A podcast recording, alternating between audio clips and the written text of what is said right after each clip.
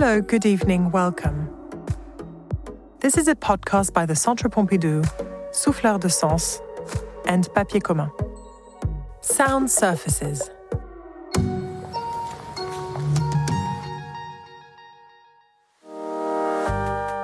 Louise Bourgeois, Precious Liquids, 1992. We turn right at the end of the central aisle on level 4 of the Centre Pompidou. There, at the end of the passage, is the monumental Precious Liquids installation, created by Louise Bourgeois in 1992. A barrel more than four meters high and four and a half meters in diameter is placed vertically in the center of a room so that we can move around it. This dark wooden barrel is a water tank that the artist reconstituted in imitation of the ones we find on the top of buildings in New York. On an iron band running all around the barrel, we can read the following words written in embossed capital letters, like a warning Art is a guarantee of sanity. This is the artist's credo. For Louise Bourgeois, art was a therapy that enabled her to exercise the trauma of her childhood. Every day, you have to abandon the past or accept it. If you can't do it, you become a sculptor. From the outside, the barrel is almost totally closed. It has two openings, like the entrance to and the exit from the same room. We'll call them entrance and exit. Each one is equipped with a door with an iron handle that opens to the right. On the entrance, we can distinguish a hole the size of a marble, which is used to observe the interior while remaining hidden. Our instinct as voyeurs is awakened, and we are immediately attracted to what the barrel contains. As we look more closely, we notice that the vertical wooden staves making up the barrel have a rough finish. Inside, the floor and the walls are made of these same rough wooden staves. First impression it is dark in this barrel room, although there is no roof. When we look up, we see the ceiling of the museum with white and green pipes running across it. We immediately notice the diversity in the materials used dark cedar wood, smooth and cold looking metal, glass, clean cut and dry rubber, but also in the fabric, the water, the alabaster, and even the electricity. Our eyes scan the room in a clockwise direction. Facing us, the opening we call exit. On the left, an iron bed without a mattress, a base made of a sheet of metal. In the middle of the base, we find a small pool of water. Over the bed, glass vessels of different shapes and sizes seem to float over each other. As we look more carefully, we see that they are held in place by vertical metal tubes about two meters high, placed at the four legs of the bed, like the framework for a canopy. Each tube is pierced on every side from top to bottom with horizontal little metal rods, ending in hoops that hold the glass vessels in position. A little like four trees whose metal branches, directed towards the bed, bear heavy glass fruits. Some globes are completely spherical and closed. Their sizes vary from that of a watermelon to a melon to a grape. Some are also open at the top and bottom, like some kind of flask from a chemistry laboratory. Some are oval shaped, others in the shape of an hourglass, narrow at the waist and rounded at the extremities.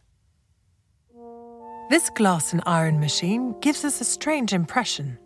We hesitate between a torture machine and a marvelous system invented by a mad scientist. What are all these glass vessels for? Where does this little pool of water on the bed come from? For me, sculpture is the body. My body is my sculpture. Glass becomes a metaphor for muscles.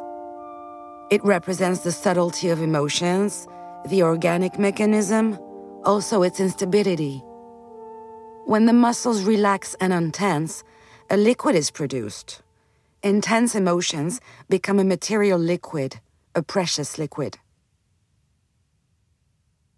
Louise Bourgeois saw this piece as a system of circulation for the liquids produced by the body in moments of great emotion sweat, tears, urine, semen, etc.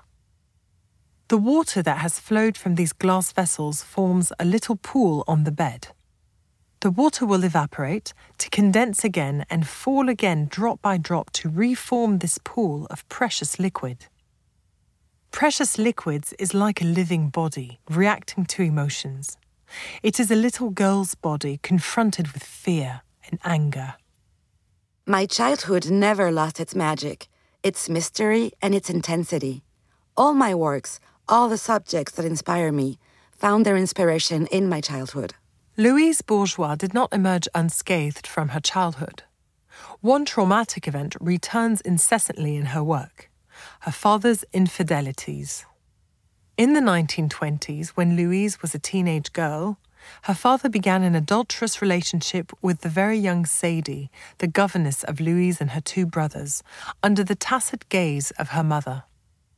Louise Bourgeois created precious liquids to make peace with this past.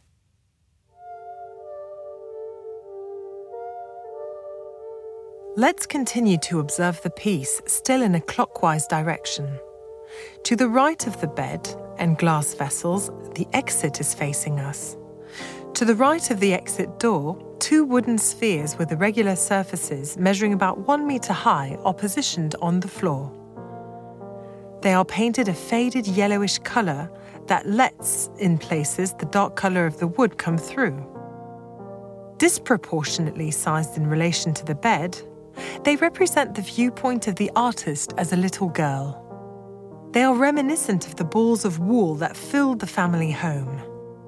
Louise Bourgeois' parents collected tapestries and sculptures, and their house was also a restoration studio where Louise lent a helping hand while still a child.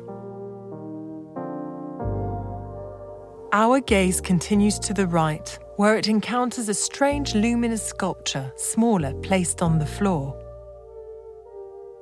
This sculpture is about 20 centimetres high, milky white with a surface as smooth as marble. It emits a very gentle light from a bulb that illuminates it from the inside. It is like a reassuring maternal presence. It is called Trani Episode. Its shape, an assemblage of two crossed elongated protuberances, one resting over the other. These protuberances seem soft, although they are hewn from alabaster. They resemble penises at rest, or elongated breasts. At the end of each protuberance, we can distinguish a nipple.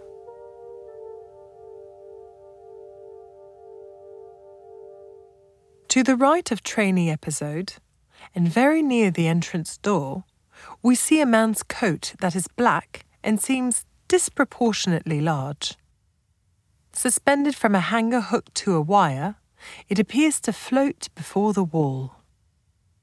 At its feet, on the floor, two black spheres, about a metre high, like the wooden spheres we saw a little earlier. Except these are smooth with an almost clinical aspect. Although they are made of rubber, one could almost believe they are made of leather. From where we are, it is difficult to observe this black coat because we lack perspective.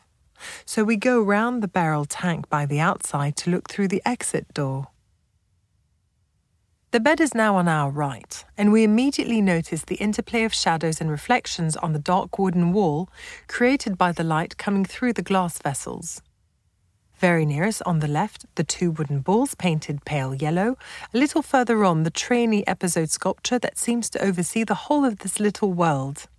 And in the axes of our diagonal, the famous hanging coat, complete with the two smooth black spheres. Now that we can see them in a better perspective, the phallic symbol is obvious. The coat dominates the whole room like a disturbing shadow. It symbolizes the authoritarian father who brought conflict into the home. Its apparently disproportionate size reflects the point of view of the artist as a little girl. Inside the coat, a child's nightshirt, buttoned up to the neck and stuffed, sewn at the bottom like a cushion. On each side of the shirt, we can make out a sky blue word embroidered vertically. On the left, merci, M E R C I, which means thank you in French. And on the right, mercy, M E R C Y.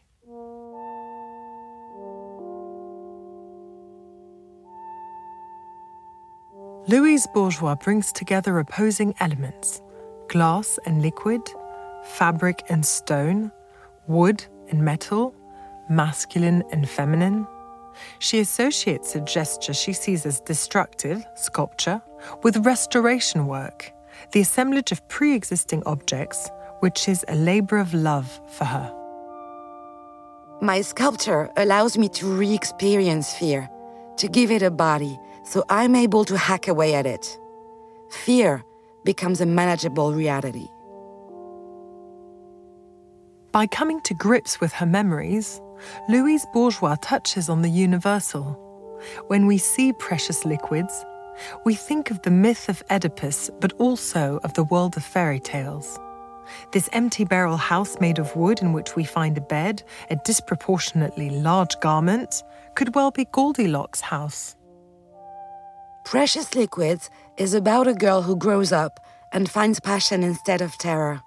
She stops being frightened and discovers passion. Louise Bourgeois created works to make peace with the past.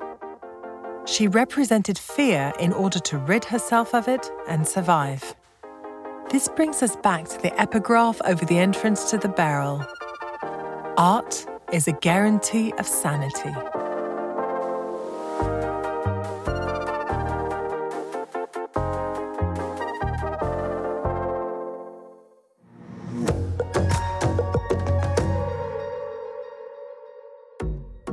Thank you for listening to Sound Surfaces, a podcast by the Centre Pompidou, Souffleur de Sens, and Papier Commun. Voices Claire Olivier, Fabrice Scott, and Marianne Bergès. Written by Émilie Bougoin, Delphine Coffin, Olivier Font, Clara Gouraud, Elisa Hervelin, Alice Maxia, Charlotte Mounier, Chloé Quentin, Claude Tanguy. Music by Maxime Daoud. Sound design, Sixième Son. Recorded by Yvan Gariel and Leo Chardron. Mixed by Antoine Daon. Artistic director, Charlotte Mounier.